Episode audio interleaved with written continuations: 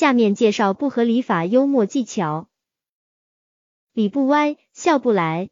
幽默与逻辑无关，越是故意不合逻辑，故意前后矛盾、自相矛盾，越是诡辩、歪理，越是荒谬、不可能的，越是不合常理的，就越是幽默。第二次世界大战期间，德国一法西斯头目戈林问一瑞士军官说：“你们能参加战斗的有多少人？”五十万。瑞士军官答道。戈林面露鄙视之情，说。如果我们派百万大军进入你们国境，你们该怎么办？那我们就每人打两枪。瑞士军官回答。以上是典型的歪理运用。下面再看几个例子。甲问：咸鸭蛋为什么是咸的？乙回答：咸鸭蛋是咸鸭子生的。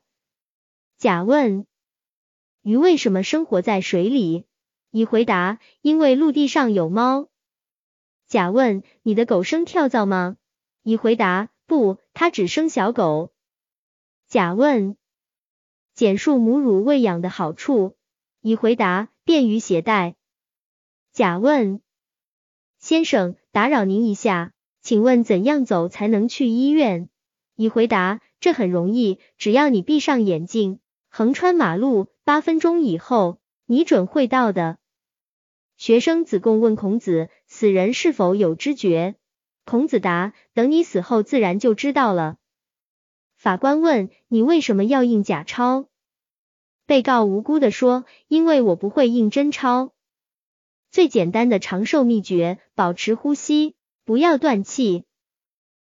解放以后，陈毅曾经担任过一段外交部长。西方记者问陈老总：“你们用什么先进武器把美国的 U 二飞机打下来的？”当时刘亚楼任空军司令员，刚刚组建的中国空军就把美国的王牌飞机给打下来了。陈毅是一个十分幽默的人，他笑了笑，用四川方言说：“用竹竿子捅下来的了。”这种歪理思维既回答了记者提出的问题，不至于显得尴尬。同时也没有向媒体泄露军事机密，做得十分得体。第二天，世界各大媒体报道说，美国飞机不堪一击，中国军人用竹竿子就能把它捅下来。美国人看到这样的消息，干着急没办法。但任何一个有头脑的人都清楚，美国飞机再怎么着，也不可能用竹竿子捅下来。以上就是本篇文章的全部内容，谢谢收听。